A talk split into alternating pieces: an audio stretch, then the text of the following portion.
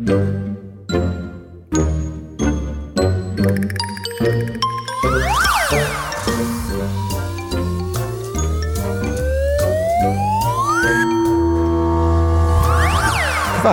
Quatsch. Quatsch, Quatschbrötchen. das Magazin für Comedy, Satire Quatsch. Spaß und beste Unterhaltung. Herzlich willkommen zur 93. Ausgabe vom Quatschbrötchen. Mir wie immer gegenüber der Matthias. Und mir gegenüber ist der Gregor. Hallo. Ja, und heute sind wir nicht in unserem Studio, denn erstmal sitzen wir uns wirklich gegenüber. Meistens haben wir ja nur eine, eine kilometerlange Leitung zwischen uns, aber heute sind wir an der Mosel in Ediger-Eller im Weinhaus Kirch und uns gegenüber sitzen Martin und Bernhard. Guten Tag. Guten Tag. Hallo zusammen. Ja, ich möchte euch auch hier bei uns begrüßen im Weinhaus Kirsch, hier an der äh, Mosel. Und zwar sind wir ja hier, in Ediger-Eller äh, am Fuße der, des steilsten Weinbergs Europas, nämlich dem Kalmont, der ja hinlänglich bekannt ist. Und wir haben nicht nur den Kalmont, sondern auch noch andere sehr steile Lagen hier äh, in Ediger und in der Umgebung.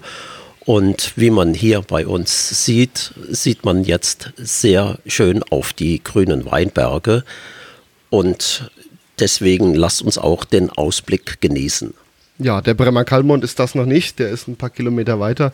Ich bin da mal durchgewandert, das macht unheimlich Spaß, da über Leitern klettern, über Stahlseile, also man hält sich an denen fest, während man an der Klippe entlang kraxelt. Das muss man mal gemacht haben hier als Tourist, oder? Auf jeden Fall. Und zwar kann ich das nur empfehlen im zeitigen Frühjahr. Dann wächst auch, äh, dann sieht man auch die, äh, den, die Bäume von dem roten Weinbergspfirsich. Im, um Ostern rum, dann blüht der, ein Augenschmaus ist das, wenn man sich dann umdreht und da sich das anschaut. Aber man kann auch natürlich zu jeder anderen Jahreszeit durchgehen, außer natürlich im Winter. Schön ist es immer. Ja.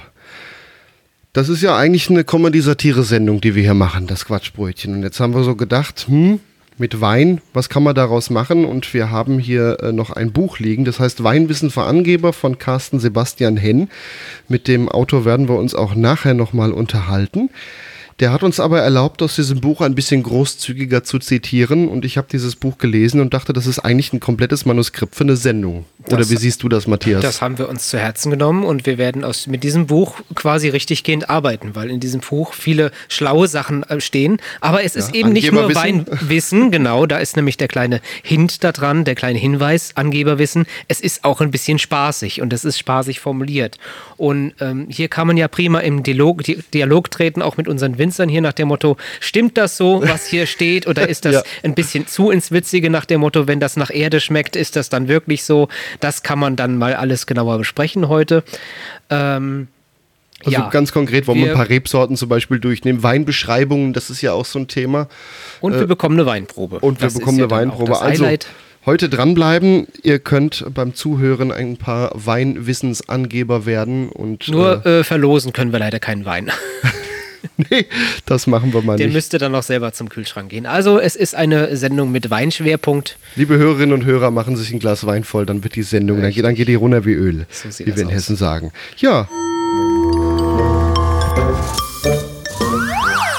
Und bevor wir weitermachen an der Mosel, kommt hier noch ein Hinweis aus dem Studio, aus der Nachbearbeitung.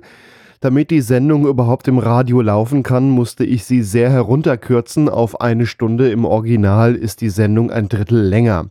Wenn ihr das Quatschbrötchen als Podcast hört, könnt ihr die komplette Sendung in voller Länge hören.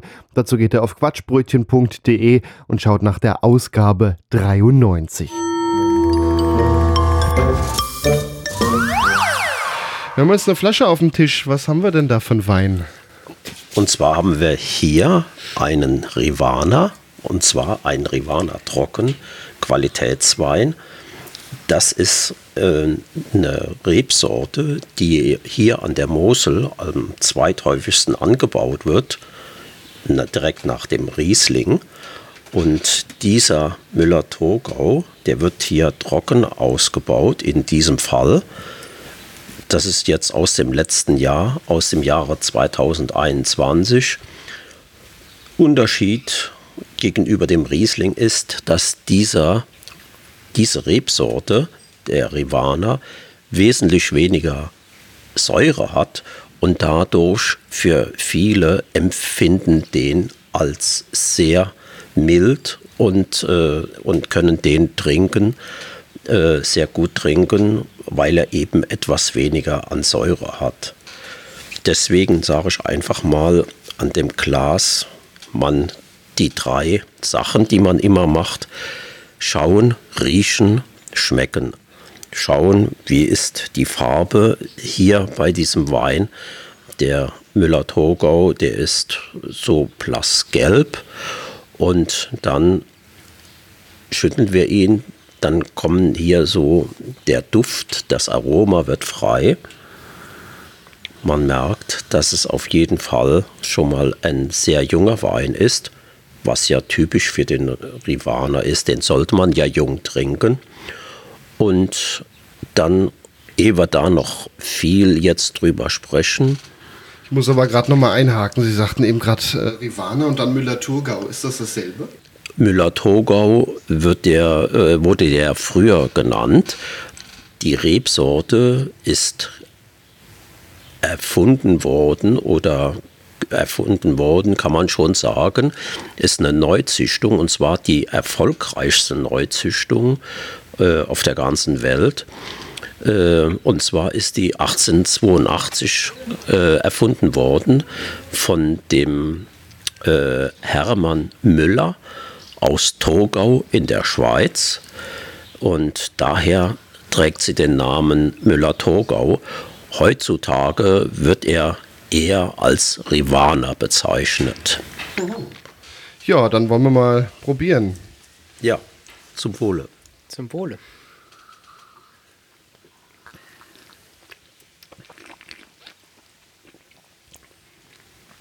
Auf jeden Fall weniger Säure wie so ein Riesling. Der Riesling wird ja hier wesentlich mehr angebaut. Natürlich, natürlich ist der Riesling, wird der wesentlich mehr angebaut. Äh, aber die beiden Rebsorten, Riesling und Müller-Thurgau oder Rivana, ähm, die sind also die häufig, äh, häufig angebauten Rebsorten hier an der Mosel, genauso wie deutschlandweit.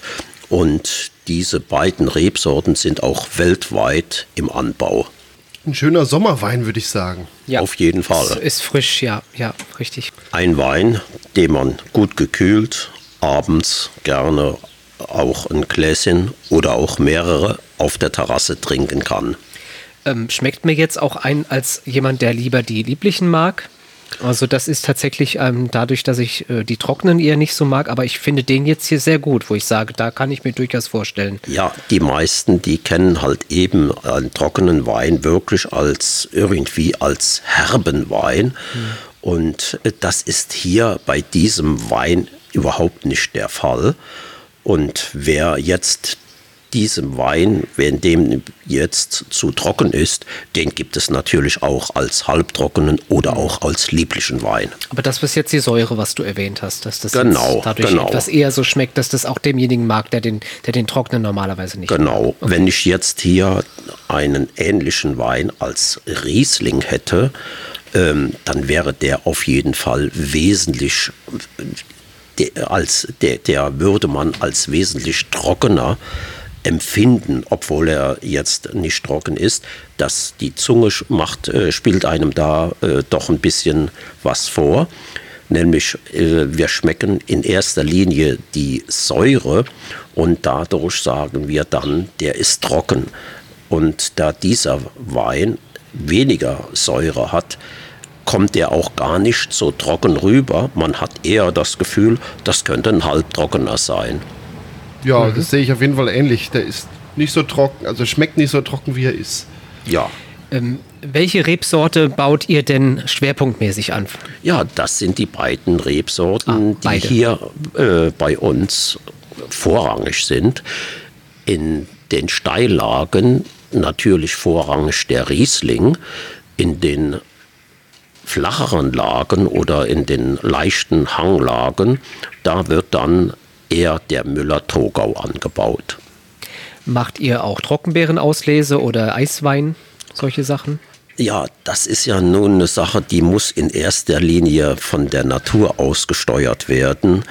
Äh, Das sind dann Sachen, die dann doch sehr, sehr wenig vorkommen. Und mit dem Eiswein, das ist ja so eine Geschichte jetzt mit dieser äh, Erderwärmung. Das wird es in Zukunft immer weniger geben. Der Wein war ganz gut. Ich denke, wir werden im Laufe der Sendung noch einen weiteren probieren. Wir widmen uns jetzt erstmal dem Thema, was eigentlich Wein überhaupt ist. Dafür zitieren wir jetzt weiter das Buch Weinwissen für Angeber von Carsten Sebastian Helm. Matthias, ich frage dich jetzt einfach mal so, was ist denn eigentlich Wein? Wein ist Wasser, also fast. Deshalb ist Jesus biblische Wandlung auch gar keine große Sache. Das können Sie auch. Mit einem kleinen Tütchen. In diesem sollte aber vor allem Alkohol sein. Wenn Sie als Weinangeber die Stimmung kaputt machen und zugleich gebildet erscheinen wollen, sollten Sie anmerken, dass Wein chemisch betrachtet Ethylalkohol in einer wässrigen Lösung, bestehend aus Zucker, Säure, Estern und Laktaten ist. Prozentual sieht das etwa so aus. 83% Wasser, 12 bis 15% Alkohol, 1% Glycerin, 1% Fructose, knapp 1% Säure, so ein bisschen anderer Kram und 0,001% Bukett- und Aromastoffe. Und die Zahl, die sollte man sich wirklich merken. Denn dieser lächerliche Prozentsatz von 0,001% ist für fast alles, außer dem Alkohol, eben zuständig dafür, für das, was wir am Wein so lieben. Jetzt fragen wir uns aber, kann man das trinken? Ja, im Prinzip ja. Manche, also vor allem die Weinindustrie, behaupten sogar, es sei gesund. Wofür genau? Für eigentlich alles. Also vor allem für das Herz, das wird gerne herangezogen. Männer sollten jeden Abend zwei Gläser Wein trinken. Frauen nur eins. Also was weniger chauvinistische, denn biologische Gründe hat. Aber wer trinkt Wein schon der Gesundheit zuliebe? Mit solchen Leuten sollen Sie sich nicht unterhalten. Das ist einfach der falsche Grund. Wein sollte trinken, wer seinen sozialen Status verbessern will oder ein Hobby braucht, über das sich gut dozieren lässt. Wollen Sie wirklich krank in Ihrer Weinrunde? Sollten die nicht lieber irgendwo ordentlich kuren? Um jetzt mal auf die Ausgangsfrage zurückzukommen, Wein darf getrunken werden. Meist ist dies nicht schädlich, wobei Alkohol natürlich ein Nervengift ist, das manchmal bei ausgiebigem Konsum zu langfristigen Schäden führen kann. Fragen wir uns nun weiter, was ist eigentlich der Unterschied zwischen Rot- und Weißwein? Die Farbe? Natürlich, es gibt noch eine andere Unterschiede, aber so wird weißer Wein anders hergestellt als roter. Hier ist das Wichtigste in Kürze. Fast alle Weintrauben haben durchsichtigen Fruchtsaft, auch die roten. Die Farbe kommt durch den Kontakt des Mostes mit den roten Traubenhäuten in den Wein, denn dort stecken die Farbstoffe und zudem noch Tannine, also Gerbstoffe, die manche Rotweine so komisch pelzig machen. Das sollte jetzt ein Wissen reichen, schließlich wollen sie ein Angeber werden und kein stinknormaler Weinkenner. Vergessen Sie jetzt, was wir gerade über Rot- und Weißwein erfahren haben. Denn genau über dieses Thema sollten Sie nie, nie, nie reden. Jeder Weinkenner geht davon aus, dass der andere darüber Bescheid weiß. Schneiden Sie diesen Themenkomplex an, outen Sie sich als Anfänger, der gerade erst einmal darauf gestoßen ist. Dann ist es vorbei. Lizenzentzug, Abstieg, Reamateurisierung. Witzig ist, viele Weinkenner, Journalisten und Kritiker können ohne hinzuschauen Rot nicht von Weißwein unterscheiden. Und das ist kein lapidarer Spruch, sondern die Wahrheit. Versuche mit undurchsichtigen Schwarzgläsern haben bewiesen. Natürlich gibt es Weine, die klar zuzuordnen sind, aber auch eben viele andere. So sieht es aus. Aber kann man Wein eigentlich auch zum Essen trinken? Man kann Wein auch zum Origami trinken, also äh, Wein kann man eigentlich immer trinken. Es sei denn, man trinkt gerade etwas anderes. Als Weinangeber sollten Sie Ihren Gästen stets Wein servieren. Zu jedem Gang, sowie als Aperitif und Digestiv. Es gibt dicke Bücher darüber, welchen Wein Sie mit äh, welchem Gericht äh, kombinieren sollten. Um sich nicht zu blamieren, sollten Sie zu jedem Gang zwei verschiedene Weine anbieten, sodass sich jeder selbst ein Urteil bilden kann. So machen Sie nichts falsch, haben Spaß dabei und am Ende des Abends eine strunzbesoffene Runde. Nun habe ich aber noch eine Frage. Darf ich denn Wein mit anderen Getränken mischen? Unter keinen Umständen. Stellen Sie sich vor, Wein würde explosieren, wenn Sie ihn verunreinigen. So lässt sich das gut merken. Die Wahrheit ist, egal was Sie in den Wein kippen, Sie bringen ihn damit um. Die Feinheiten eines Weines, seine Ausgewogenheit und seine Persönlichkeit sind futsch. Dann ist es auch egal, ob man Cola nimmt, Orangensaft oder Hühnerbrühe. In den Wein wird nichts hineingeschüttet. Auch keine Eiswürfel, auch nicht, wenn sie aus Wein sind. Nur geistige Nichtschwimmer tun so etwas. Sie nicht. Das ist ein absolutes Nein. Ohne Ausnahme. Und an der Stelle möchte ich unseren Winzer Bernhard nochmal was fragen. Wie stehst du denn eigentlich zum Thema Weinschorle? Naja gut, Weinschorle ist auf jeden Fall eine Alternative zum reinen Mineralwasser. Nämlich Weinschorle ist ja Wein mit Mineralwasser und das ist auf jeden Fall besser als reines Mineralwasser. Klare Ansage, ja. Klare Ansage.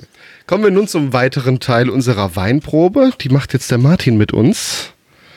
Martin, was haben wir denn da Schönes? Genau, jetzt haben wir hier wieder einen trockenen, allerdings einen Riesling trocken. Beim Riesling, wie schon eben gesagt worden ist, ist dort typisch, dass er etwas mehr säurehaltiger ist, wobei man auch da etwas mit spielen kann, dass der Riesling auch ein bisschen mehr oder weniger Säure hat. Und bei diesem schönen Wein ist, wenn wir ihn gleich probieren, merken wir, dass er auch einen leichten Zitrusgeschmack hat. Und es ist auch wieder ein Wein vom letzten Jahr. Was für eine Möglichkeit habt ihr, um die Säure zu beeinflussen, ob das die bisschen weniger wird? Ja, bei dem Riesling ist es wichtig, ähm, nachher in der Reifephase im Oktober, da haben wir dann kühle Nächte, äh, morgens oft genug äh, so ein, äh, äh, eine Nebelphase bis 10, 11 Uhr. Dann sind die Trauben eingehüllt mit etwas Tau und dann kommt so ein, äh, dann kommen die Sonnenstrahlen durch. Und wenn das dann so ein richtig schöner, warmer Tag wird, so ein richtig schöner goldener Oktobertag, das gibt dann nochmal äh, mehr Öchsle. Bei so einem schönen Tag, da sagen wir, heute hat der Wein nochmal oder die Weintraube nochmal ein Grad Öchsle hinzugewonnen. Und wenn das dann mehrere schöne Tage sind, vorausgesetzt ist natürlich, dass die Traube gesund ist, man lässt sie dann hängen in diesen Steillagen und die tanken dann richtig die Sonne in sich auf und die werden dann umso süßer und man hat dann, wenn es eben schön ist, nachher eine Spätlese, ein wunder, wunderbarer Wein und dann nimmt man natürlich die letzten Sonnenstrahlen mit und lässt den Wein auch noch einige Tage länger an dem Stock hängen. Man wird belohnt mit einem Spitzenwein dann in diesem Jahr, sofern die äußeren Umstände das alles mitmachen. Es darf natürlich keine Regenperiode kommen, sonst ist wieder alles futsch. Dann wollen wir mal dran riechen. Riecht auf jeden Fall schon ganz anders wie der, wie der Müller-Thurgau oder Rivana. Genau, da haben wir einen ganz anderen Geruch. Ist auch etwas heller von der Farbe her. Kleines Stimmt, bisschen. der andere, der war, aber der war so ein Tacken hellgrüner und der hier geht so leicht mehr ins Gelblichere. Hat einen leichten Tick von Säure. Aber es, man merkt schon den Unterschied, ne? Auf jeden Fall ist ein deutlicher Unterschied. Rieslinge sind ja doch ein bisschen saurer oder haben durch die Säure ein bisschen mehr. Genau. Wer es mag, Ich finde, ein Riesling hat immer mehr was, wenn er noch ein bisschen süß ist. Dann hast du dieses Spiel aus Süße und Säure. Das kann den Riesling sehr besonders machen, finde ich. auf jeden Fall. Ne? Matthias, wie findest du ihn? Bist Ja. du schweigsam? Ja gut, weil wie gesagt, ähm, wenig Kompetenz, ne? Aber ja, klar, auch ich merke, ich, wirst du hinkriegen. auch ich merke den Unterschied der Säure, definitiv, ja. Aber ich, ähm, ich persönlich würde tatsächlich eher den Rivane als Alltagswein für mich persönlich sagen, als den jetzt. Aber das ist, wie gesagt, ist ja ein reiner persönlicher Eindruck. tatsächlich aber auch so mein Eindruck. Ich bin bei Riesling tatsächlich sehr wählerisch. Was aber nicht heißt, dass ich es schlecht finde. Ja, eben, natürlich nicht. Gut ist er trotzdem. Hin und wieder mal, aber da würde ich den anderen tatsächlich mehr bevorzugen. Natürlich ist alles eine Geschmackssache. Ne? Jetzt sitzen wir hier schon die ganze Zeit zusammen, haben verschiedene Gläser Wein vor uns gehabt, aber eins haben wir noch nicht geklärt. Wir haben nicht die Regeln beachtet. Ja, Und da hat der äh, Carsten Sebastian Henn in seinem Buch auch ein Kapitel gewidmet, die goldenen Regeln zum Weintrinken. Matthias fängt an. Reden Sie stets mit der Nase im Glas. Das äh, sieht zwar wenig vorteilhaft aus, vergrößert aus ungünstigen Blickwinkel ihr, Blickwinkel Ihr Riechorgan maßgeblich, unterstreicht aber Ihren gewissenhaften Ansatz. Mann, hast du einen Riesenzinken. So in der Art könnte die Aussage dann klingen. Sie sind immer ganz nah an den Dingen dran. Nichts lenkt sie ab. Es muss aussehen, als hätte sich ihre Nase im Glas auf schmerzhafte Weise verkeilt. Zeigen Sie allen, mit welchem Ernst Sie bei der Sache sind. Sie kennen keinen Schmerz. Schließlich geht es nicht darum, nett ein Glas Wein zu trinken. Hier wird gearbeitet. Üben Sie Wein ausspucken aus großen Höhen und treffsicher. Nichts ist peinlicher, als den guten Wein gleichmäßig über den dreifach geknüpften Perserteppich Ihres Gastgebers zu verteilen. Üben Sie zu Hause mit Wasser in Ihrem Zahnputzbecher, bis der Gaumen schmerzt. Es lohnt sich. Auch praktisch ist der Wassernapf Ihrer Katze oder Ihres Hundes. Sie sollten allerdings prüfen, in welcher Laune Ihr Schoßtier ist, bevor Sie in den Napf spucken. Manche Tiere könnten einem das unverständlicherweise übel nehmen. Sowas auch. Machen Sie sich stets Notizen, die niemand lesen kann. Notizen wirken kennerhaft. Schreiben Sie jedoch um Gottes Willen niemals deutlich. Wenn Sie das nämlich machen, geben Sie anderen Gelegenheit, Ihre Meinung zu kritisieren. Schreiben Sie deshalb extrem unleserlich. Es sollte allerdings noch als mitteleuropäische Schriftsprache erkennen bleiben. Äh, Je mehr Sie schreiben, umso besser. Verteilen Sie keine Noten. Die lassen sich nämlich bei jeder noch so akademischen Handschrift erkennen. Bei einer Eins kann man auch nicht einfach so viel falsch machen wie nötig. Weinkenner fachsimpeln gerne über Punktzahlen für Weine. Das ist eine Falle. Behaupten Sie, es wie der große Weinkritiker Hugh Johnson zu halten. Wein ließe sich nur beschreiben, aber nicht bewerten. Hugh Johnson zu erwähnen, kommt immer gut. Die anderen werden Sie in Ruhe lassen und sich wegen ihrer Bewertungen gegenseitig zerfleischen, bis sie am Ende des Abends noch als einziger vollständig erhalten sind. Sagen Sie niemals zuerst etwas über einen Wein. Warten Sie immer erst ab, was die anderen sagen. Die ersten Worte über einen Wein sind wie die ersten Schritte auf einer alten, klapprigen Holzbrücke über eine 200 Meter tiefe Schlucht im burmesischen Urwald. Es ist mehr als zweifelhaft, ob sie trägt. Also schicken Sie doch einfach Ihren Reisebegleiter voraus. Sie sichern derweil den Rückzug ab. Lassen Sie also zuerst jemand anderen etwas sagen und danach halten Sie sich weiterhin bedeckt. Warten Sie erst ab, wie die Gruppe reagiert. Stimmt diese zu oder vernichtet sie den vorlauten Vorprescher? Erst dann schließen Sie sich an. Spezifizieren Sie, wenn er Zustimmung geerntet hat. Die Aussage des Ersttrinkenden im Sinne von Ja, das stimmt, aber der Wein geht nicht vielleicht auch in eine strukturbetontere Richtung? Keiner wird Ihnen mehr an den Karren pinkeln. Das Urteil über den Wein ist eh längst gefällt und die Frage ist nur noch, wer die einfallsreiche Beschreibung für die Plörre im Glas findet. Fassen Sie zum Schluss die allgemeine Meinung mit anderen Worten zusammen. Alle werden Ihre Fähigkeit loben, Zusammenhänge auf den Punkt zu bringen. Es ist wie im Mittelalter. Am Ende des Prozesses hat der König, zumindest bei wichtigen Tribunalen und jeder Weinprozess ist ein wichtiges, das letzte Wort. Er fällt das abschließende Urteil. Natürlich immer im Sinne des Volkes. Denn Könige wollen schließlich von diesem geliebt werden. Hier kommen Sie ins Spiel. Geben Sie dem Pöbel, was er will.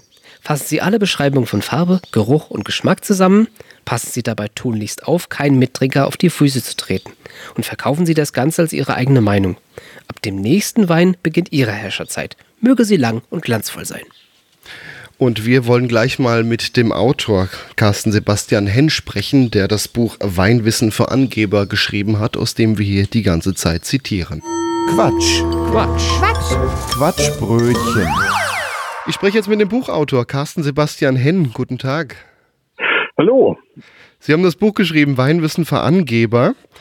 Und das ist ja eigentlich auch schon das zweite Buch der Art. Da gab es ja eigentlich noch ein Buch, was vorher war. Und das hier ist dann eigentlich so der, die zweite Auflage davon. Genau, genau. Also es hieß auch mal Hens lustige Weinschule und dann ist es, äh, ich glaube ursprünglich war es Weinwissen für Angeber, dann die lustige Weinschule, weil der Verlag sagte ja für Angeber, das klingt ja so ein bisschen, ne, ob sich da jemand auf den Schlips getreten fühlt. Ähm, und dann haben wir es aber wieder zurückgeschraubt, weil ich sage, ach, also das nennen wir Angeber, äh, so ist es ja auch äh, angedacht und äh, das ist jetzt auch dabei geblieben. Wie kam es denn zu dem Buch? Das war, glaube ich, pure Notwehr von mir, dass ich, äh, dass ich durch mein durch mein Sein in der Weinwelt äh, einfach auch auf so viel so viel Schein und so viel so viel Gerede getroffen bin, äh, dass ich dachte, da musste mal was zu schreiben. Und es gab einfach so einige Sachen, wo man merkte, das wird immer in die Runde geschmissen und du weißt eigentlich, dass derjenige keinen Schimmer hat von dem, was er da redet. Und das wollte ich mal so ein bisschen demaskieren und aber auf eine lustige Art. Ähm, und ähm, ja, dann ist das Buch rausgekommen und was mich immer wundert, ist, dass Leserinnen und Leser mir sagen, ja, sie würden so viel lernen äh, aus dem Buch. Es wäre eigentlich für sie wie so, ein, wie so ein Einstieg in die Weinwelt. So war es ja eigentlich gar nicht gedacht. Aber umso schöner, wenn es auch so funktioniert, dass man es liest und lachen kann und hat nach, zum, zum Schluss wirklich auch noch was mitgenommen äh, zum Thema Wein. Ja, es sind ja einige Fakten auch drin im Buch, äh, die Sie wahrscheinlich auch rausrecherchiert haben, dass da kein Blödsinn drin steht. Man kann durchaus was ja. lernen daraus. Das ist gut, ja. Nee, das ist schon, äh, das ist schon auch viel Recherchearbeit gewesen und bei jeder Auflage ist es auch immer auf den neuesten Stand gebracht worden. Also gerade was so die, die Weingüter äh, angeht, die man kennen muss, da muss man einfach auch mit der Zeit gehen und gucken, wer ist jetzt gerade in äh, und wer ist vielleicht wieder out. Ähm, da gibt's ja auch noch sehr, sehr unterschiedliche Trends und äh, da habe ich immer wieder geschaut, dass das auch alles äh, Hand und Fuß hat. Nein, man darf sich da nicht blamieren. Also das ist natürlich so, dass auch wirklich viele echte äh, Weinfreaks das Buch lesen und wenn man dann Fehler macht, dann kriegt man immer wieder bei Weinproben aufs Brot geschmiert. Deswegen passe ich da höllisch auf, dass da auch ja alles stimmt. was machen Sie sonst so oder was schreiben Sie sonst so? Sind Sie da irgendwie in der Weinwelt zu Hause und verfassen so Weinkritiken oder? Auch ja, also ich bin ja, ich habe ja in, in Australien äh, Weinbau studiert ähm, in Adelaide und arbeite jetzt seit ja sind das schon 25 Jahre äh, für das Weinmagazin Vinum. War bis Anfang des Jahres Chefredakteur, dann habe ich mich da zurückgezogen, äh, weil die Schriftstellerei mein zentrales Standbein ist und viel viel mehr Zeit äh, äh, eingenommen hat, weil meine letzten beiden Romane sehr erfolgreich waren zu einer großen Freude. Und das bedeutet viele Auslandslizenzen, viele Interviews da auch. Und ähm, das ist einfach sehr viel mehr an Arbeit geworden. Aber ich bin weiterhin weinjournalistisch tätig. Ich äh, sitze in Jurys von, von Weinpreisen. Ich, ich verkoste Weine, beschreibe die, äh, bewerte die. Und also die Weinwelt, die wird immer mit mir verbunden sein. Das ist halt die große Leidenschaft. Und ähm, das jetzt schon wirklich seit, seit vielen Jahrzehnten, seit ich in der Schulzeit erstmalig einen Wein getrunken habe. Und zwar nicht neben der Schule, sondern in der Schule quasi, weil ich habe einen Chemieaufbaukurs gehabt und der Lehrer hat mit uns tatsächlich, man mag es nicht glauben, die alkoholische Gärung durchgenommen und ist mit uns an die A gefahren, also wie in der Feuerzangenbowle. Und da hatte ich die erste Weinprobe meines Lebens. Und ich war total, das war richtig geflasht. Ich dachte, Mensch, das ist doch aus Trauben, wieso riecht das eine nach Brombeeren und das andere nach Vanille und das nach Kokos und das nach Leder, das kann ja gar nicht sein. Und meine Mitschülerinnen und Mitschüler fanden es super, irgendwie unter schulischer Aufsicht trinken zu dürfen. Und ich schnupperte an dem einen Glas und an dem anderen Glas und, und dachte, Mensch, das, das begeistert dich. Also wirklich vom ersten Schluck an kann man sagen, war ich von Wein begeistert und das hat, hat, hat mich seitdem nicht losgelassen. Also die anderen dachten, warum kippt er das nicht einfach runter? Wir dürfen jetzt hier offiziell trinken und er fängt da an, genau. zu schnuppern. Genau, das dreht doch gut. Hör mal, je mehr, desto besser, hau weg. Und äh, ich, äh, ich schnupperte dann daran und ich glaube, die dachten, ich habe sie nicht mehr alle. Ja. Das heißt, auch heute können sie noch nicht normal Wein trinken, sondern mehr am Riechen wie am Trinken wahrscheinlich. Das ist tatsächlich automatisch. Also, dass ich, wenn ich einen Wein habe, ich erstmal dran, dran rieche und den schwenke, das, das kriege ich nicht raus. Und es ist sogar so, wenn ich eine lange Weinprobe hatte, also am Tag in der Jury gesessen habe und sitze abends mit dem Bier oder dem Wasser da, dann ist das so automatisch, dass ich das Bier oder das Wasser auch schwenke, äh, weil es einfach so in, mein, in meiner Muskulatur drin ist. Also das nicht ist, mal das äh, Feierabendbier können Sie mir nochmal trinken. Nein, nein, nein. Daran erkennt man, glaube ich, dann den, den Weinkritiker, der schwenkt alles. Ja, wie kommen denn eigentlich so Weinbeschreibungen immer zustande? Weil wenn ich da dran rumrieche, dann kommen da vielleicht ein, zwei Stoffe raus und andere hören gar nicht mehr auf zu reden. Das ist natürlich eine, eine Frage der, der, der Übung. Eigentlich ist es ein Handwerk. Wir haben alle so ein, so ein, es gibt tatsächlich verschiedene Stufen, wie gut man riechen kann. Also da gab es letztens auch eine, eine große äh, wissenschaftliche Untersuchung, dass es wirklich Taster gibt, die super Super Taster sind. Die können viel, viel mehr Aromen wahrnehmen, können viel, viel feiner äh, auch, auch schmecken. Da geht es sowohl um, um äh, Aromen wie auch um Geschmäcker. Also zum Beispiel die Wahrnehmung von, von Säure oder so, wird, die ist komplett anders. Und dann ist es natürlich einfach die Frage, wie, wie, wie sehr man auch in, in der Jugend und Kindheit seine, seine Nase, seinen, seinen Geschmack äh, äh genutzt hat. War man in einer Familie, wo Essen wichtig war, wo drüber geredet worden ist, wo man viel in der Natur war, wo man also viele Blüten und, und Fruchtaromen wahrgenommen hat. Und dann ist es aber auch noch eine Frage einfach des Trainings. Und wenn man das lernt, dann kriegt man halt auch für einige Rebsorten so die, die typischen äh, äh, Aromen genannt und die prägt man sich dann ein. Dann weiß man Riesling, okay, der hat halt häufig mal Apfel oder Pfirsich ne, oder Zitrusaromen.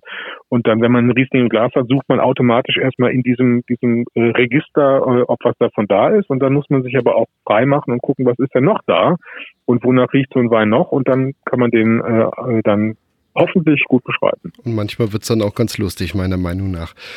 Ja. ja. das Buch Weinwissen für Angeber von Carsten Sebastian Henn, erschienen im Emons Verlag, kostet 14,95 Euro. Vielen Dank, Herr Henn.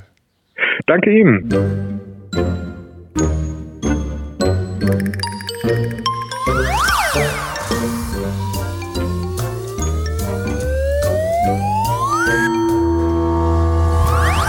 Quatsch. Quatsch. Quatsch. Quatschbrötchen. Das Magazin für Comedy, Satire Quatsch. Spaß und beste Unterhaltung. Wir sind im Weinhaus Kirch in Ediger-Eller. Bei uns immer noch Martin und Bernhard Kirch, denen das Weinhaus hier gehört. Und wir haben jetzt Rivana getrunken, wir haben jetzt Riesling getrunken, aber es gibt ja noch diverse andere Weinreben. Divers und viele. Weinsorten, ja. Ähm, wollen wir doch mal ein paar durchgehen? Ich fange jetzt einfach mal an mit dem Chardonnay. Chardonnay ist out, baut jeder Bauer auf seinem Kartoffelacker an. Dass einige der größten Weine der Welt Chardonnays sind, fällt nicht ins Gewicht. Amerikaner trinken Chardonnay zu ihren Hamburgern. Sollen sie doch. Gewürztraminer. Gewürztraminer riecht eigentlich nicht nach Gewürzen, sondern nach Rosen. Das können frische Rosen sein oder verblühte, es kann auch Rosenwasser oder Rosenseife sein, aber bitte um die Rose herum kommen sie nicht. Häufig sind Gewürztraminer, egal von wo sie stammen, pappig süß. Nur wenige Winzer verstehen es, sie im richtigen Maße süß sein zu lassen. Oder aber noch schwieriger, im richtigen Maß trocken. Die Rebsorte passt prima zu asiatischen Essen. Wenn Sie ein respektierter Außenseiter sein wollen, ist dies Ihre Rebsorte. Grauburgunder. Natürlich klingt der französische Name Pinot Gris gleich drei Preisklassen teurer. In nennenswerter Menge und Qualität wird Pinot Gris nur in Deutschland, vor allem in Baden, in Italien als Pinot Grigio und im Elsass produziert. Die Weine präsentieren sich früher zugänglicher als die aus den Geschwistern Weißburgunder und Chardonnay, bekommen mit dem Alter aber gerne eine Bitternote. Und was nicht mindestens ein halbes Jahrhundert reifen kann, ist nicht wert, dass man darüber redet. Die Riesling-Rebe ist die Königin der Weißweine. Da schert es uns nicht, dass Weine aus Chardonnay oder Sauvignon Blanc, Semillon, wenn sie aus den richtigen Häusern kommen, zu höheren Preisen gehandelt werden und Riesling weltweit viel seltener getrunken wird. Die Königin muss ja nicht allen gefallen, sondern nur Kennern. Keine weiße Rebsorte spiegelt gleichermaßen das Terroir, aus dem sie stammt, und keine Traube bringt so grazise, eselsüße Weine hervor. Sagen Sie, Riesling sei Ihre bevorzugte Rebsorte und Sie sind auf der sichersten Seite. Sauvignon Blanc. Hier steht, dass diese Traube nach Gras riecht und dann ist leider nicht das Kraut gemeint, welches die Niederländer witzigerweise in Coffeeshops verkaufen. Es geht um echtes grünes, sattes Gras. Eine Rebsorte für Kühe. Spätburgunder.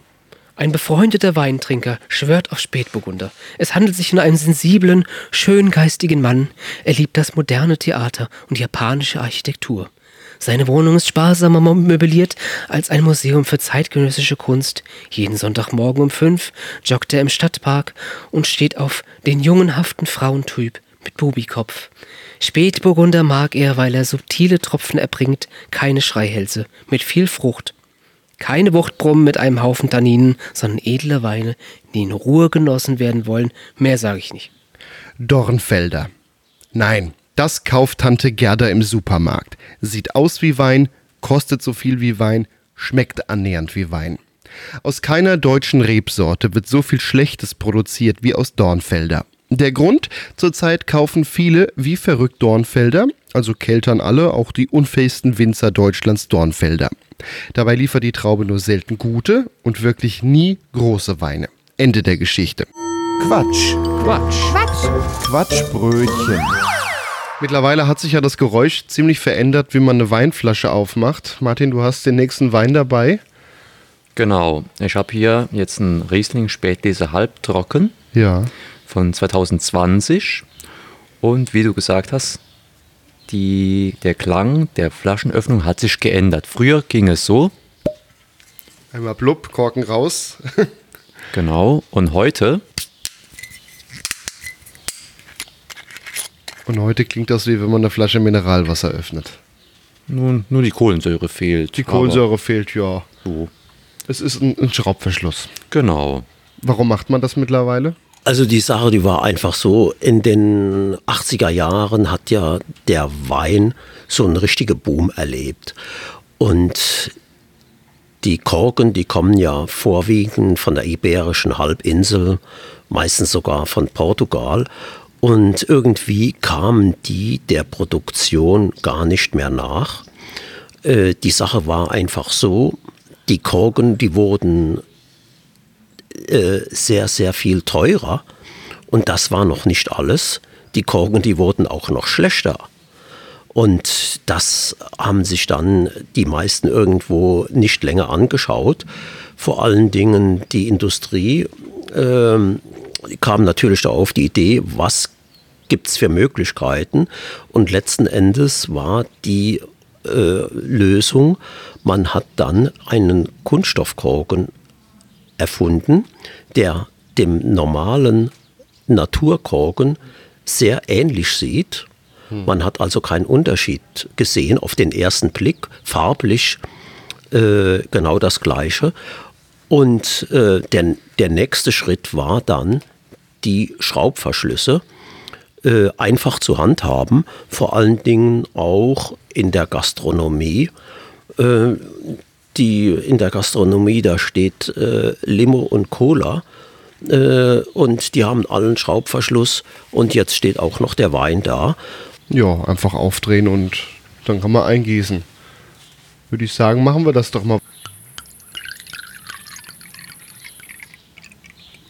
Und jetzt haben wir hier im Glas den Riesling Spätleser halbtrocken. Ist also ein typischer Moselwein der gehobenen Kategorie, ist nämlich eine Spätlese und äh, in Ausbauvariante äh, halbtrocken. Und den wollen wir uns jetzt mal anschauen. Eine leichte gelb-grüne Farbe. Und dann, wie immer, äh, wenn man Wein probiert, halt eben die Farbe, habe ich ja schon beschrieben. Und jetzt das Aroma testen. Richtig mit der Nase so über das Glas, nahezu in das Glas hinein, um die Geschmacksnuancen, die Duftnuancen richtig wahrzunehmen. Man merkt hier schon die Duftnoten nach Zitrusfrüchten und Pfirsich. Und als letztes dann halt eben das Testen mit der Zunge. Also wir genießen den Wein jetzt.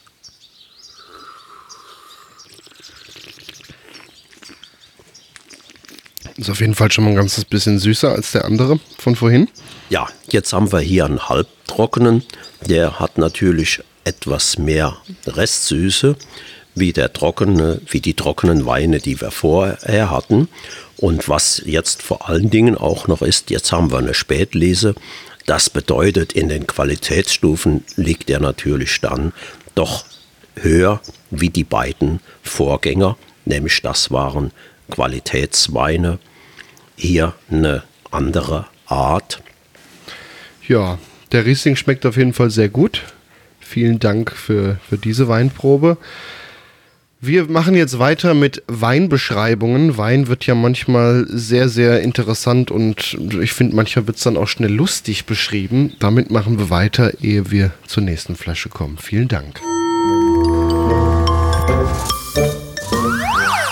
Wir widmen uns jetzt im letzten Teil dieser Sendung noch etwas mehr dem Buch Weinwissen für Angeber von Carsten Sebastian Henn und da ist ein sehr großes Kapitel drin über Weinbeschreibungen und äh, da werden wir jetzt einfach mal anfangen. Es gibt nämlich äh, Weinbeschreibungen, die vielleicht ein bisschen neutraler sind, positiv oder negativ. Wir beginnen jetzt mit den neutralen Weinbeschreibungen.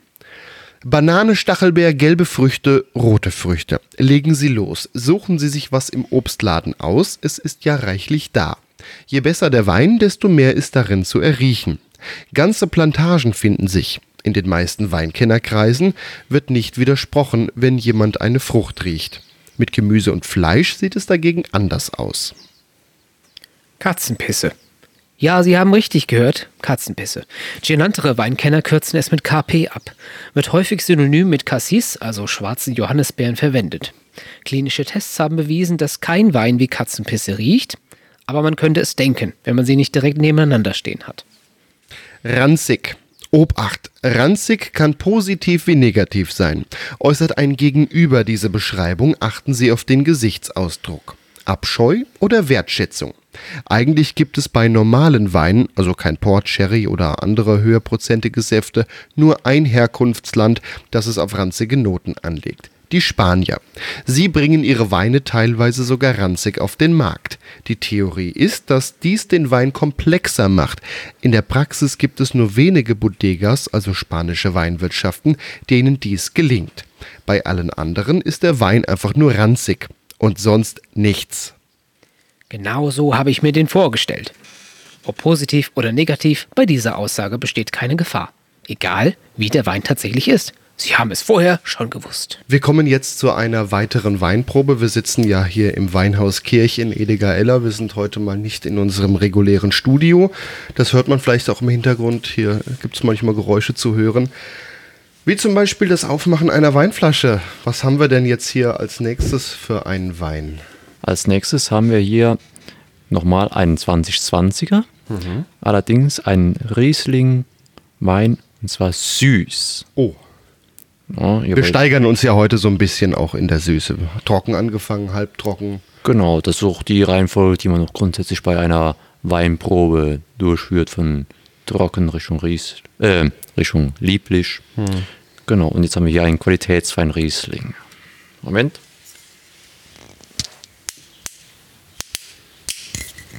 Also auch wieder ein Schraubverschluss. Ich kann ja aber auch, dass es einfach ein bisschen romantischer klingt. So, die Flasche ist dann auf. Genau, ich schenke jetzt ein. Es klingt schon wirklich schön hier, so die Geräusche an der Mosel. Man hört hier die Bienen summen, man hört hier Vögel zwitschern und dann das Eingießen des Moselweins. Das muss man schon mal einfach so mal auf sich wirken lassen. Bitteschön. Ja, wir haben jetzt hier einen Riesling Qualitätswein. Vorhin hatten wir einen Spätlis in Halbtrocken, jetzt einen ähm, Qualitätswein. Nichtsdestotrotz auch ein sehr hochwertiger Wein in der süßen Ausbauphase. Und das ist natürlich jetzt ein Wein, der einerseits, der sehr ausgewogen ist, äh, mit dieser typischen klassischen und rassischen Riesling-Säure und dann mit einem sehr hohen Gehalt an Restsüße. Wenn wir den Wein jetzt hier mal so anschauen, Kurze Zwischenfrage. Ein Wein süßer machen heißt, man bricht die Gärung eher ab. Die Gärung, die wird frühzeitig unterbrochen. Man kann das schon mal von vornherein äh, kontrollieren mit der Mostwaage. Äh, kann man das äh, nachvollziehen, wo der Wein jetzt im Moment in der Restsüße steht. Und wenn ich jetzt einen Wein äh, bei einem gewissen Punkt, zum Beispiel bei 60 Gramm Restsüße, jetzt die Gärung unterbrechen möchte, muss ich das natürlich laufend beobachten und dann eingreifen, wenn die Gärung diesen Punkt erreicht hat. Ja. So, und Also farblich ist er wieder so hellgrünlich. ja, und auch von, der, von dem Duft her, von dem Aroma her, merkt man schon direkt so eine leichte Zitrusfrucht. Und dann probieren wir auch. Ein wirklich schönes Spiel aus der Süße und Säure. Ja, Das tut dem Riesling gut, finde ich. ja, sehr schöner Wein, der nicht einfach nur vordergründig süß ist, sondern auch, wir haben ja gewisse Zonen äh, auf der Zunge und in jedem, auf jeder Zone spüren wir dann diese Inhaltsstoffe, die sich in diesem Wein widerspiegeln. Das stimmt, es passiert mehr im Mund wie bei den trockeneren oder halb. Ja. Also gerade der trockene Riesling. Äh, größeres Spektrum, um das mal Ja, so das zu stimmt. sagen im Endeffekt. Ja, ich kann nicht viel dafür sagen, aber das kann ich jetzt mal ausdrücken. Ja. Matthias, du lernst ja heute auch noch. ja, ich bin ganz still, bewusst. Die Süße ist ja auch ein Geschmacksträger. Insoweit kommt dann solche Weine halt eben körperreicher äh, rüber, wie halt eben ein Wein, der vielleicht trocken ist. Ja, dann nehmen wir noch ein Schlückchen davon. Ja. Der Riesling in süß. Lecker. Stimmt. Wir kommen nun zu den positiven Weinbeschreibungen. Und das ist die einzige Sektion, in der wir nochmal unser Glas erheben können und noch gemeinsam einen Schluss genießen können. Nur in Genau. dieser Sektion Denn hier gibt es fantastische es der Weine. Anstand. Ja. Ausgesprochen mineralisch. Wenn ein Wein nach nichts riecht und zu Fisch passt, ist das der richtige Kommentar. Niemand hat jemals Minerale gerochen. Geht ja auch gar nicht. Also davon würde ich mir schon ein paar Kisten hinlegen. Das Weinäquivalent zu die würde ich nicht von der Bettkante schubsen. Der große Weinkritiker Hugh Johnson hat ein ganz eigenes System, nach dem er Weine beurteilt. Solche, von denen er sich eine Flasche zulegen würde, solche, bei denen er es eine ganze Kiste wäre und schließlich die allerbesten, bei denen er gleich den ganzen Weinberg kaufen würde. Hugh Johnson verdient allerdings auch genug. Der Abgang will ja niemals enden, wenn der Wein nachschmeckt und nachschmeckt und nachschmeckt und nachschmeckt und man befürchtet selbst nach dem Zähneputzen noch etwas davon zu haben, dann ist dieser Satz angebracht. Der Wein hat viel Körper. Habe ich auch. Sie bekommen ihre Zähne nicht mehr zusammen. Es ist, als hätte ihnen jemand Socken in den Mund gestopft. Ist das nicht ein wunderbares Gefühl? Ja, so ist es mit den körperreichen Weinen. Und sie werden von Jahr zu Jahr körperreicher gemacht, denn die Winzer sind sich sicher, dass wir sie so und nicht anders lieben. passt wunderbar zu Fisch. Riecht und schmeckt ein Wein nach nichts, passt er gut zu Fisch. Vor allem, wenn einer ihrer Weine nach nichts riecht und schmeckt und die Flasche eventuell auch noch teurer war, sollten Sie seine Begleiterfähigkeiten herausstellen. Erwähnen Sie möglichst noble Fische, Seezunge, Seeteufel, Heilbutt. Sprechen Sie vom Wein als idealen Begleiter, der die feinen Aromen unterstreicht. Natürlich können Sie ebenso gut Wasser zum Fisch trinken anstelle dieses Weins, aber im Wasser treiben es ja schließlich die Fische und da erübrigt sich jeder weitere Kommentar. Passt wunderbar zu Wild. Wenn ein Wein sie mit seinen Aromen, seinen Alkohol und seiner an Eintopf erinnernden Zähflüssigkeit niederprügelt, dann passt er bestimmt gut zu Wild. Alle Welt glaubt nämlich, Wild hätte einen so starken Eigengeschmack, dass nur Wein mit einem ebenfalls starken Eigengeschmack dazu passen würde. Also am besten Wein, den man solo nicht genießen kann. Dies spiegelt die alte mathematische Regel Minus mal Minus gibt Plus wider. Natürlich hat das meiste Wild nur einen feinen Eigengeschmack und ist zudem selten der Hauptgeschmacksträger. Auf dem festlichen Teller, zu dem der Wein ausgesucht werden sollte. Aber das interessiert keinen. Zu irgendwas muss schließlich jeder Wein passen. Wie wundervoll differenziert sich das Terroir präsentiert. So viel Sie auch schnuppern, es findet sich keine Frucht, auch keine vegetabilen Noten, Holz- oder Raucharomen, Fehlanzeige. Aber nach irgendwas duftet er, irgendwie erdig, waren vielleicht Kalkablagerungen im Weinglas, ein wenig stumpf sah das ja schon aus. Terroir meint das Kleinklima eines Weinbergs, aber auch im Sprachgebrauch vor allem den Boden. Winzer zählen sich selbst gerne zum Terroir. Man kann mit diesem Begriff also machen, was man will. Letztendlich eine Glaubensfrage. Und darüber lässt sich trefflich streiten. Quatsch. Quatsch. Quatsch. Quatschbrötchen. Wir kommen nun zu unserer nächsten Weinprobe. Wir haben ja noch einen Riesling. Ja, nochmal ein Riesling. Ja, was soll es, wie es in der Mosel so üblich ist? Ähm, wieder ein Riesling, und zwar ein Riesling Spätlese von 2021. Also einen süßen Riesling Spätlese. Also Spätlese ist ja die, die höhere Qualität. Das hatten wir ja heute schon gelernt. Und eben das war ja wieder, ich sag jetzt mal nur ein Qualitätswein, ohne das jetzt werten zu meinen. Ja, richtig. Und jetzt haben wir wieder einen, der wesentlich höher steht, von der Geschmacksrichtung her in etwa dasselbe. Nur die, dieser hier, der ist natürlich jetzt vollmundiger, körperreicher, stärker, schwerer. Oh ja, der riecht auch schon gleich ganz, ganz anders. Ja, hier sind Da riecht man viel, viel mehr Aromen raus bei dem Wein. ja ein reiferer Wein, ein höherwertiger Wein, ein Wein aus der Steillage. Du sagst reif, die Trauben waren einfach mehr ausgereift. Richtig, den- richtig, richtig. Wein.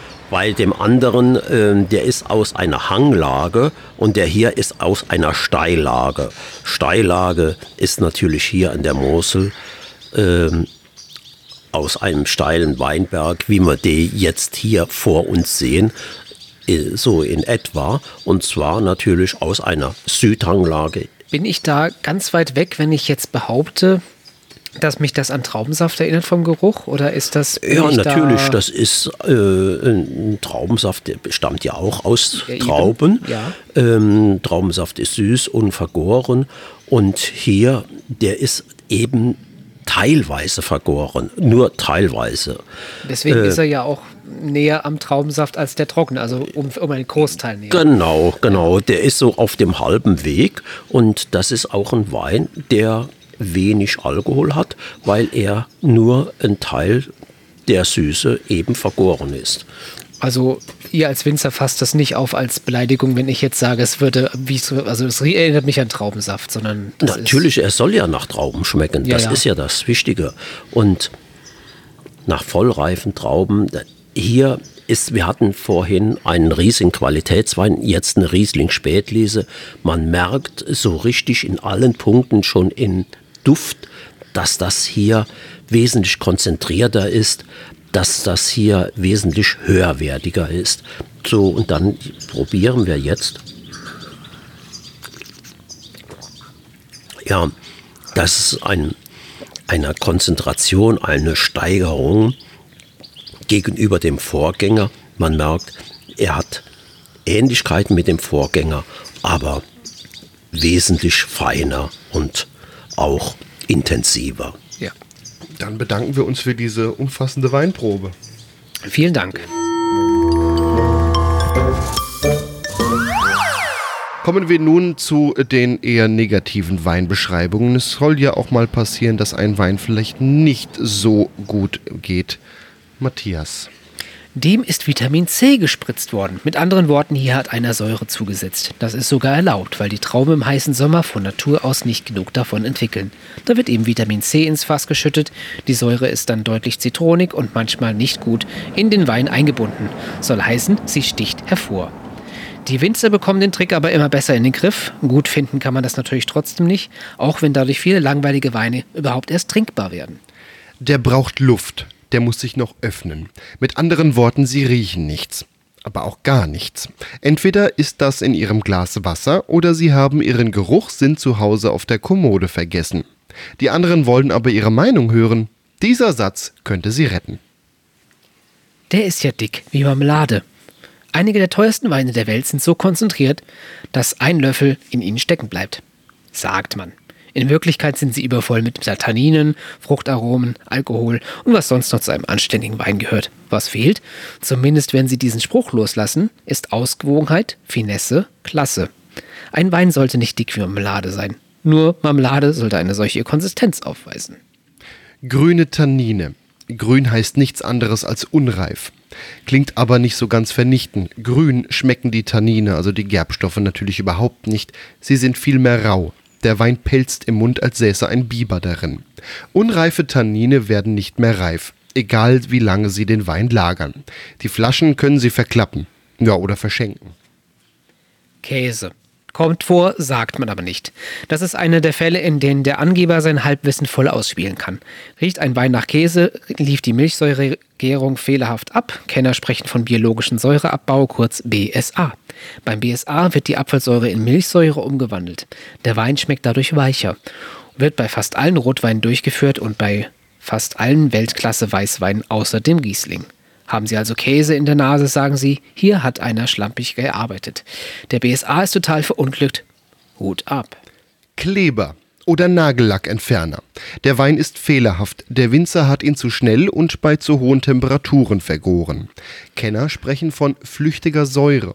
Leider flüchtet aber nicht nur die Säure, sondern auch ihre Nase. Und zwar weg vom Weinglas. Kork. Hm, heikel. Riechen alle einen Korkfehler und sie schwadronieren über die Klasse des Weins, wird es zappenduster. Und sie sind enttarnt. Andersrum, riechen sie als einziger einen Kork und alle anderen nicht, sei es aus purer Unfähigkeit, Schnupfen oder Verödung der Nasenschleimhaut, sehen sie wie ein Schwarzmaler aus und sind nicht beliebt. Riechen sie nach dem Korkfehler als erster, aber erst danach bemerken alle anderen, waren sie der Überbringer einer schlechten Nachricht. Sie wissen schon, Brübe ab. Unter Umständen haben die anderen der Runde einen Wein aber auch über den grünen Klee gelobt, den sie als korkig outen. Die werden daraufhin sauer sein, dass sie ihr Unwissen entlarvt haben, garantiert. Wie Sie jetzt also drehen und wenden, halten Sie den Mund und beherzigen Sie die goldene Regel Nummer 8. Sagen Sie niemals zuerst etwas über einen Wein, selbst wenn Sie einen Korkfehler riechen und sonst niemand. Ruhe bewahren. Es sei denn, Sie wollen mit diesen Menschen nie mehr in sozialen Kontakt stehen. Soweit die negativen Weinbeschreibungen.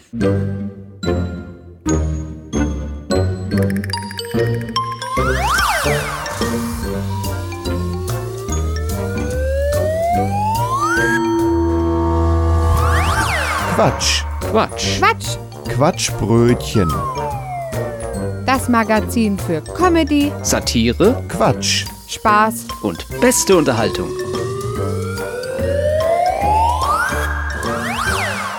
Das war das Quatschbrötchen heute zum 93. Mal. Wir sind in Ediger-Eller im Weinhaus Kirch und wir müssen heute ein dickes Danke einmal an euch loswerden, dass wir hier sein durften. Unsere Gastgeber. Ja, vielen Dank. Und das zweite, der zweite Dank geht an den Buchautor Carsten Sebastian Henn, der es uns erlaubt hat, eigentlich das Buch zu einer Sendung zu verarbeiten. Das Buch heißt Weinwissen für Angeber und ähm, alle Infos dazu gibt es auch nochmal auf quatschbrötchen.de, Ausgabe Nummer 93. Auch da noch ein, zwei Infos zum Weinhaus Kirch. Ihr macht aber mehr wie nur Wein und äh, das ist auch der, das Stichwort für ja, das Ende der Sendung. Ihr habt noch so eine Art Nachtisch. Genau. Also wir machen noch mehr wie Wein. Wir haben auch Brände und Liköre. Und diesen haben wir jetzt hier vor uns. Und zwar haben wir hier einen roten Weinberg Pfirsichlikör. Der riecht gut. Mhm. Ja, der Pfirsichlikör, also der Pfirsich hat mittlerweile hier an der Mosel ist er angekommen. Der wird auch im Weinberg angebaut. Deswegen heißt er auch Weinberg Pfirsichlikör. Im Gegensatz zu anderen Pfirsichen ist dieser nicht platt, so wie die spanischen, sondern schön rund und innen rot. Von dort her kommt auch die rote Farbe in unserem Likör, den wir hier haben. Ein sehr schönes und aromatisches Getränk. Das klingt sehr lecker, also der riecht sehr gut. Dann probieren wir mal. Sehr gut. Schmeckt mir sehr gut. Das ist intensiv. Gut. ein sehr aromatischer Likör, den man halt eben so wie wir jetzt diesen pur trinken können, wofür den man aber auch äh, verwenden kann, ist, dass man den über ein Eis gießt, Ja. so ein Löffel über ein Eis oder über ein Pudding oder ein Sorbet. Ja, und mit diesem kulinarischen Tipp zum Ende verabschieden wir uns aus Ediger Eller vom Weinhaus Kirch. Martin und Bernhard Kirch waren heute hier mit uns in der Sendung und wir durften bei Ihnen zu Gast sein. Vielen Dank. Es war sehr schön, danke. Auf Wiederhören. Ja, wir bedanken uns auch und sagen auf Wiederhören. Quatsch. Quatsch. Quatsch. Quatschbrötchen. Damit die Sendung genau eine Stunde lang ging, musste ich sie deutlich herunterkürzen. Das Quatschbrötchen gibt es aber auch als Podcast zum Herunterladen und dort findet ihr die Sendung in voller Länge. Quatschbrötchen.de und dort schaut ihr mal nach Ausgabe 93.